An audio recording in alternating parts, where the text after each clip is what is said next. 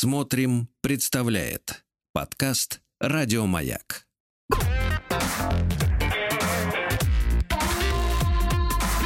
Сергей Стилавин и его друзья. На Друзья мои, я очень рад приветствовать э, в нашем сегодняшнем утреннем эфире, особенном эфире, Дину Константиновну Кирнарскую. Дин Константин, доброе утро. Доброе утро. Да, музыковеда, проректора Российской Академии музыки имени Гнесиных, профессора, доктора искусствоведения и доктора психологических наук. С Диной Константиновной мы, конечно же, говорим о музыке, а сегодня у нас повод совершенно священный. 80 лет э, со дня начала Великой Отечественной войны, день э, памяти и скорби. И это не формальное событие, это искреннее состояние, мне кажется, сердца и души каждого, у кого на месте совесть э, сегодня. И с Диной Константиновной мы решили познакомить э, вас, дорогие наши слушатели, с песнями, которые звучали на войне, да, и посвящены войне, естественно. Некоторые мы уже послушали в нашем утреннем эфире, в линейном, да, в обычном, но, но теперь с, с комментариями Дин Константиновны, конечно, они э, прозвучат по-другому. Дин Константиновна, вот мы с вами исследовали и курортные песни, и, и заграничные, и молодежные, а в чем особенность вот военной песни? Самое очевидное это марш потому что э, марш э, это как бы такая походная история и торжественная история, и э, он как бы само собой ассоциируется с армией, с войной. Это так всегда было. Но это было бы очень примитивно, потому что э, наиболее популярна, вот как это ни странно, плясовая песня – то есть вот какая-нибудь на солнечной поляночке, давай закурим. То есть вот такой кураж нагоняет, что мы, мол, не боимся, враг будет разбит, победа будет за нами, и в этом нет ничего пафосного. А это как бы само собой будничное. Мы смеемся, мы вот посмеиваясь это все сделаем, исполним. Дина Константиновна, а как вот мы мы сегодня мы сегодня э, знаете находимся сразу в, в культурном плане в плане э, сказать искусства сразу в каких-то нескольких параллельных пластах и мне честно говоря это расслоение общества очень напрягает и настораживает то есть с одной стороны у нас э, войну показывают как э, часто как компьютерную игру такая войнушка да, ну, да. во-вторых во-вторых очень много ну серьезных людей понимания что война это кровь, это потери, это страдания, иногда это цинизм, э, вот, в каких-то там моментах, да, или там очерствение, очерствление человека. А вот эти, э, ну, откровенно говоря, такие позитивные песни, как, как они стыкуются с тем, что люди видят каждый день вот страдания, кровь, э, действительно, вот смерти глядят в лицо? А они видят не только это. Вот как ни парадоксально. Вот помните этот потрясающий э, наш фильм э, вот Леонида Быкова, где звучит песня «Смуглянка». Конечно. Вот. И там... В бой идут одни да, старики. Да, вот в бой идут одни старики. Мы там видим совсем другое. Как бы вторым планом проходит и героизм, и потери, а первым человеческая жизнь. Жизнь, которая никуда не денется, которая продолжается даже в самых страшных условиях. И вот в этом смысле вспоминают авторы песни хитовой тоже э, «Случайный вальс». Это э, Марк Фраткин, композитор, и угу. поэт Евгений Долматовский. Приходим, говорит, на полустанок, а там надпись «Танцуем до утра». Что это значит? Приходит отряд военных. Там, естественно, женщины, девушки остались. И вот танцы, и действительно танцуем до утра. И первое название вот этой песни «Случайный вальс» было именно таким «Танцуем до утра». Потом ее исполнили в присутствии Рокоссовского. Он еще тогда не был маршалом Советского Союза, был генерал. Да. Э, вот слушал и говорит, все, вы должны непременно выдать на гора песню выдать. И э, его э, один штабной офицер сказал, давайте назовем так, офицерский вальс.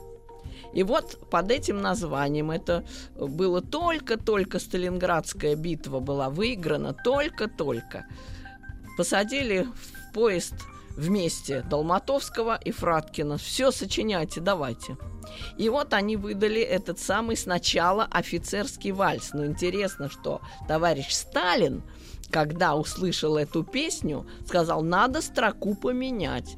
Там пелось так. «И лежит у меня на погоне незнакомая ваша рука». Он говорит, погона офицера ничто не должно заслонять и сделали вместо погона ладонь. И лежит у меня на ладони незнакомая ваша рука. Вот так. Дин Константиновна, а внимание э, вообще эстраде, да, хотя вроде кажется легкий жанр, во время войны большое ведь было, да? Колоссальное, выс... колоссальное. То есть каждому фронту, каждому полку были приписаны герои двух родов войск – журналисты и вместе с ними пишущие поэты. Это, как правило, было в одном лице. Константин Симонов и Алексей Сурков, который написал «Землянку» поэт, это тоже был приписанный э, к армии э, журналист. Ну, и, то есть, да, то есть, он же поэт. Он же то поэт. Есть, Константина, это не где-то там, например, э, в эвакуации или в Москве сидел Какое? в своем теплом в армии, кабинете? В армии. И там же вместе с ними, представьте себе, были композиторы композиторы. Скажем, композитор Соловьев-Седой э, разгружал э, на Ленинградском фронте практически, разгружал корабли. И вот тогда родилась э, «Вечер на рейде» песня, например. То есть и композиторы, и поэты просто были в деле. Вот просто в деле без всякого снисхождения. А композитор Борис Макроусов, который написал «Заветный камень», он же, кстати, автор «Одинокой гармонии», вообще выдающийся лирик, он на флоте служил. Причем он служил э, в Севастополе, в боях за Севастополь. Композитор Борис Макроусов. Это ведь, Дин Константин, к нашему вечному разговору и в эфире, и в соцсетях о том, что часто достаточно к нашим кинематографистам зритель предъявляет такой простой вопрос – вы вообще о чем снимаете? А снимают они о том, что они видят из окна бизнес-класса. В принципе. В общем, да, верно. Да, вот если бы они, как бы так сказать, э, жили бы жизнью, я имею в виду не только артистов, но и остальных, да, все-таки жизнью приближенной, приближенной к реальности, то, может быть, и как-то и мысли у сценаристов появлялись бы в голове о том, что действительно волнует людей. Это, да. между прочим, очень правильно.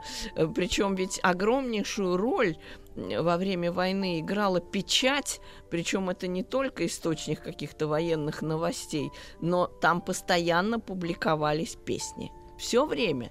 И тексты, и музыка. «Комсомольская правда» — это просто был флагман песенного творчества там появлялись впервые, премьера была многих да. и многих. И их песен, можно было, самое главное, их запели. можно было спокойно наиграть на рояле, на гитаре или на гармошке. Дина Константиновна Кирнарская, э, музыковед, э, с нами сегодня. Мы говорим о военных песнях, друзья мои.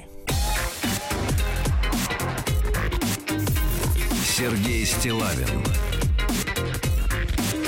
его друзья. на маяке. Друзья мои, мы сегодня о фронтовых песнях говорим. Дин Константиновна Кирнарская, проректор э, Российской Академии Музыки имени Гнесиных, доктор искусствоведения, а также психологических наук. С нами Дин Константин. Еще на какую песню обратим внимание? Очень много разных песен, но вот главное, что война как песенная тема охватила практически всю жизнь. Вот если мы будем говорить о э, строевой, походной песни, это, конечно, марш, мы уже об этом сказали. Может быть и танец, вот, или плясовая песня, или фокстрот. Вот, скажем, давай закурим, например, это медленный фокстрот. И он тоже такую лихость показывает нашего народа, который врага не боится и уверен в победе. И, наконец, лирическая песня, вот этот случайный вальс. То есть, помните, кто-то, может быть, помнит, были у нас уроки музыки, Конечно. и нам рассказывал Кабалевский. Песня, танец, марш. Да? Это охватывает как бы первичную платформу музыкального выражения любого. И вот во время войны все было покрыто – то есть есть марш, есть танец и есть песня. В этих вот военных песнях. Хотя мы бы ожидали логически, что марш должен преобладать. Нет ничего подобного. Вот лирика, мечта о доме, мечта о счастье, э, расставание с любимой, вот эти все темы, они были не менее горячими, чем марш, чем там, скажем, священная война или несокрушимая легендарная. Вот был такой написан потрясающий марш э, к 25-летию российской армии. Причем интересно, что Франк Рузвельт, президент Соединенных Штатов тогда, торжественнейшую телеграмму написал товарищу Сталину по этому поводу. Но она была абсолютно неформальна. Вот он от души говорил, какое невероятное восхищение вызывает советская армия у всех людей, в том числе американцев, поскольку, как писал Рузвельт, еще полгода назад, можно сказать, с понурой головой уходили с поля боя разбитые. И вот уже Сталинград, и уже появилась надежда на перелом в ходе войны. Это было только начало февраля 43 -го года. И один автор у этих двух великих песен, и «Священная война», и «Несокрушимая легендарная» — это автор Александр Александров, руководитель да. ансамбля российской армии, основоположник да. а этого давайте, великого коллектива. Давайте, Дин Константин, ну, к сожалению, к сожалению, вот, э, вот наглядный пример, как ужасная аранжировка в принципе, в принципе, она, так сказать, вот э, меняет представление. И, а мы, я не знаю, согласитесь вы или нет, но у нас когда-то в какой-то период началась такая вот э, идиотская в мире, во всем в музыкальном мире история, что аранжировка стала значить больше, чем мелодия. Бывает, это не исключено именно потому, что тембр воспринимается легче. Вот э, вы помните, может быть, Глена Миллера, да, и Конечно. он играл Ноктюрны Шопена. Да, вы их не узнаете. То есть одно дело это звучит на фортепиано в такой лирической подаче, а другое дело в такой немножко Дудки. хихикающей такой, да, можно сказать, барно-ресторанной подаче оркестра Глена Миллера красиво, шикарно, но это просто другая но музыка. Не то. Ну нет, это другое, это просто другая музыка. Да. Хотя действительно, как вы сказали, мелодия сохранена и все вроде бы так, э, как оно должно быть. Но вот что я хочу сказать, что очень важно в военной песне, что и у нее отцов авторов огромное количество. Вот, скажем, Прохор Васюков, боцман, рассказал о том, как военный моряк зажал в руке камень с Севастопольской набережной и прямо в шлюпке, уже почти, можно сказать, умирая, завещал этот камень обратно вернуть на Севастопольскую набережную. Об этом написал сначала журналист. Ага. Сначала журналист, потом это попалось на глаза композитору Борису Макроусу. Потом, после этого, он привлек к работе уже композитор, поэта Александра Жарова. Ага. И вот так цепочка передавалась друг другу, пока наконец... Но в основе-то, да. в основе документальная история. Конечно, в том-то и штука, что это умирающий моряк, герой, защитник Севастополя, подал этот сюжет поэту и композитору. И вот появилась эта песня «Заветный камень», совершенно потрясающая, и с ней да. входили наши солдаты, да. победившие фашизм, они входили в освобожденный Севастополь. Послушай, Дин Константиновна, вам, э, как всегда, э, огромное спасибо за просветительскую деятельность, Дин Константиновна, э, за, за оптимизм, за оптимизм ваш, за жизнелюбие. Мы вас просто обожаем, любим вас. Спасибо, взаимно. Да. Друзья мои, послушайте сегодня, найдите, это сегодня бесплатно в доступе в широком военные песни, получите великое удовольствие. Ну и Дин Константина Кернарской еще раз огромное спасибо, ребята. Еще больше подкастов «Маяка» насмотрим.